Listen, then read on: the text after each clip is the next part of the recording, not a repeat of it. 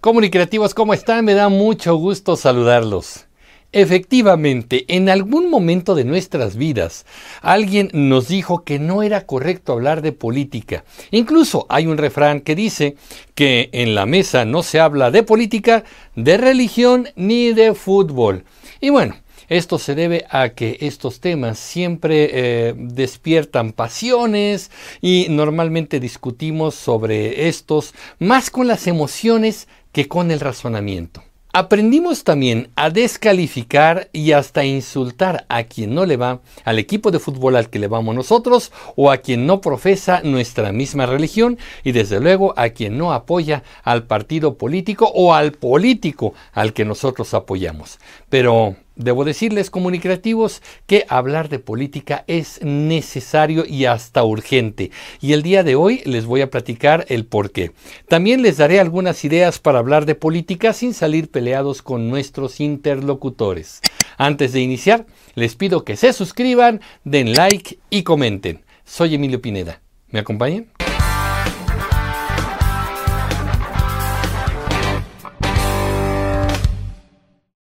En nuestros países y en cualquier parte del mundo, nuestra vida cotidiana está siendo influenciada por algún personaje político, ya sea el presidente, los diputados, los senadores, un gobernador, un presidente municipal, en todo momento hay una decisión que afecta nuestras vidas. Los impuestos que pagamos, por ejemplo, han sido decididos por políticos. El salario mínimo, los costos de nuestros servicios básicos, las pensiones a que tenemos derecho, las leyes laborales que rigen nuestro trabajo, la educación de nuestros hijos, las acciones de seguridad para que no seamos asaltados en el transporte público o que las mujeres no sean violentadas en cualquier lugar, la calidad en los servicios de salud que recibimos, el abasto de medicamentos, la construcción de obras eh, estratégicas, la redacción de leyes importantes para el país. Bueno, todo esto y más, mucho más, está determinado por la decisión de un político o un grupo de políticos. Por eso es necesario y casi obligatorio hablar de política. Si ustedes ya vieron mi video acerca de qué sistema de gobierno tiene México, y si no, desde luego les dejo la, liga aquí, se darán cuenta que vivimos en un régimen democrático y representativo. Al menos, bueno, así lo dice la ley.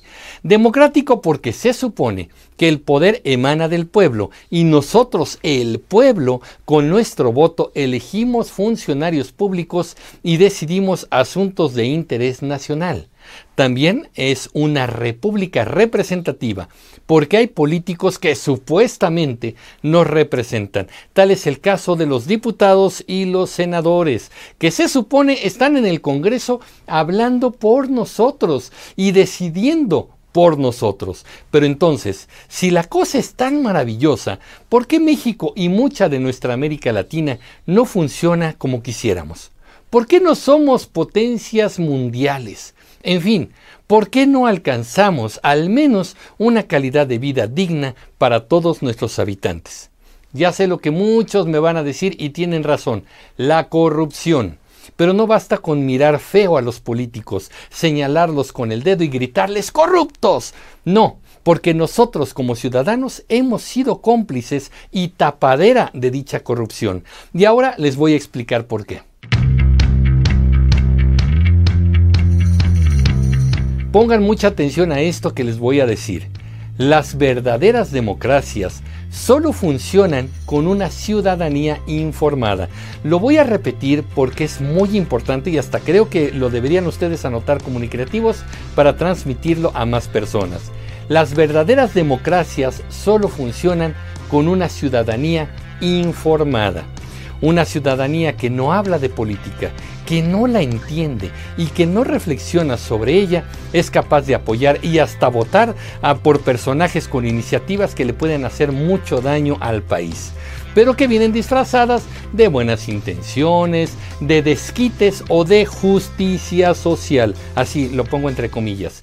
Quien no entienda la política es capaz de creer en cualquier patraña que le cuenten, siempre y cuando esta patraña suene lógica o se identifique con la situación que se está viviendo en ese momento.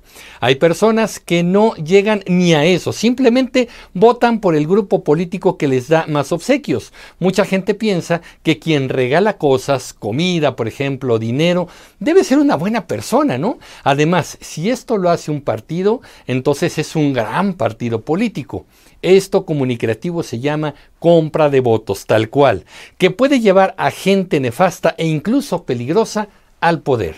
Por eso es urgente que hablemos de política en las escuelas, en las universidades, en los hogares, en los cafés, en el espacio público como los parques o las casas de cultura, en cualquier lugar o foro que permita que las personas enciendan la mente a través de las ideas. Y para lograr hablar de política sin salir peleados, sin ofender o ser ofendidos, tenemos que cambiar el modo de platicar y mejorar el nivel de la reflexión.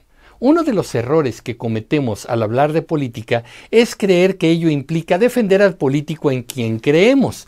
No, no se trata de defender a nuestros políticos ni combatir al adversario. No se trata de ponernos unos contra otros. Aquí coincido con los articulistas españoles Marcos Peña y José Antonio Griñán, quienes proponen la idea de dejar de hablar de los políticos y hablar más de la política. Les voy a dejar su artículo en la descripción del video para que lo revisen. Hablar de política y no de políticos implica entender que todos formamos parte de una comunidad y que los beneficios o daños de estas decisiones de los políticos nos alcanzan a todos, que entre más listos seamos como sociedad, mejor nos va a ir. La idea es entender que la verdadera riqueza de cualquier nación está en la inteligencia y capacitación de sus ciudadanos, basados en la educación, formación y conocimiento. Los ciudadanos mejor educados y mejor informados toman mejores decisiones. Tal vez en estos momentos muchos ciudadanos están votando eh, motivados por el odio, por la revancha, basados en historias que les contaron y que creen de manera convencida, pero de las cuales no tienen evidencia de nada. En pocas palabras, han sido engañados y no lo saben. Y con ese sentimiento, carcomiéndoles las entrañas, salen y votan y se manifiestan y apoyan a los políticos y sus ideas. En este momento del video ya imagino a algunos enojados preguntándome, ¿a quién eh, te estás refiriendo? Di con claridad contra quién va la indirecta. La verdad es que me refiero a todos los políticos de mi país, de todos los partidos, porque al saber que nuestra gente no comprende la política, la forma más cómoda de lograr apoyos y ganar elecciones es seguir manipulando a los electores y seguir regalándoles cosas a cambio de su voto. Por esto, comunicativos, quiero compartir con ustedes cinco estrategias para hablar de política y no salir peleados en el intento.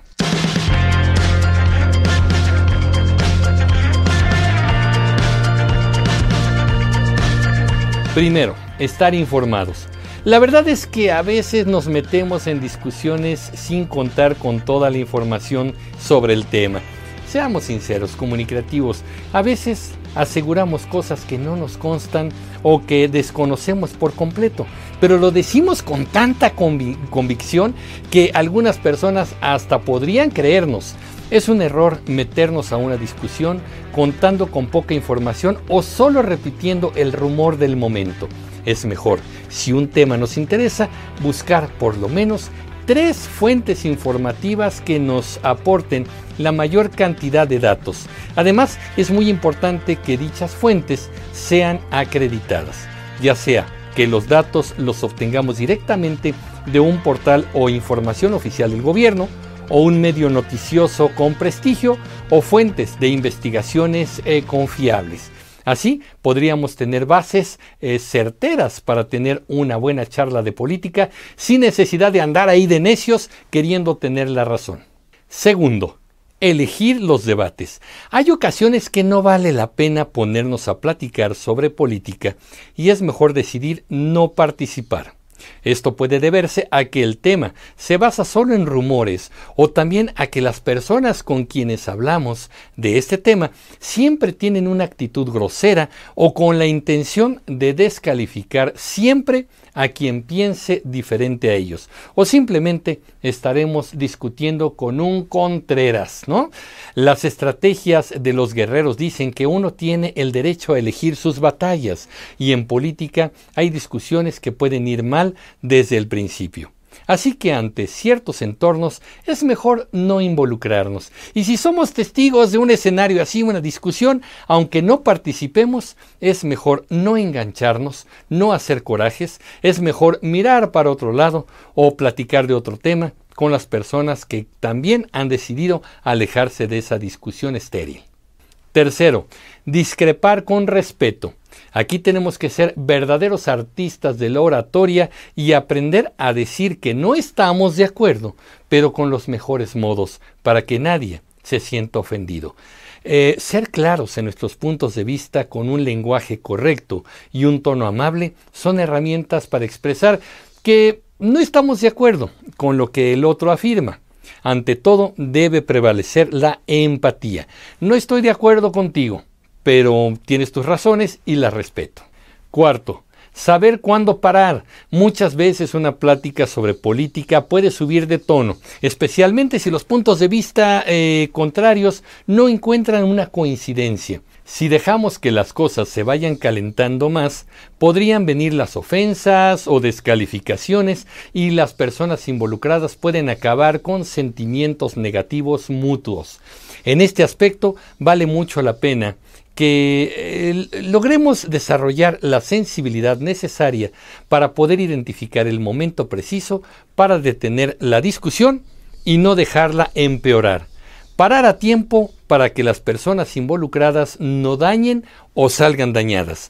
en muchas ocasiones es mejor detener la discusión en vez de buscar tener la razón o intentar darle una lección a la otra persona en vez de arruinar la reunión o propiciar un ambiente tenso, podemos sugerir un cambio de tema, por ejemplo, realizar una nueva actividad o de plano decir que debido a que los puntos de vista no van a coincidir, es mejor dejar la discusión en ese punto y ahí muere la cosa. Quinto, salvar la relación.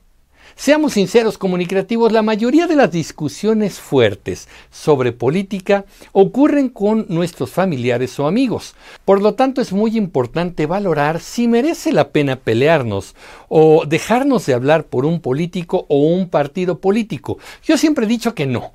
Por lo tanto, cuando las cosas suban de tono en una charla sobre política, valdría la pena valorar si esta relación que tenemos con la otra persona merece ser dañada rota porque sus puntos de vista sobre un candidato, un funcionario o un partido político no coinciden o son totalmente opuestos a los míos.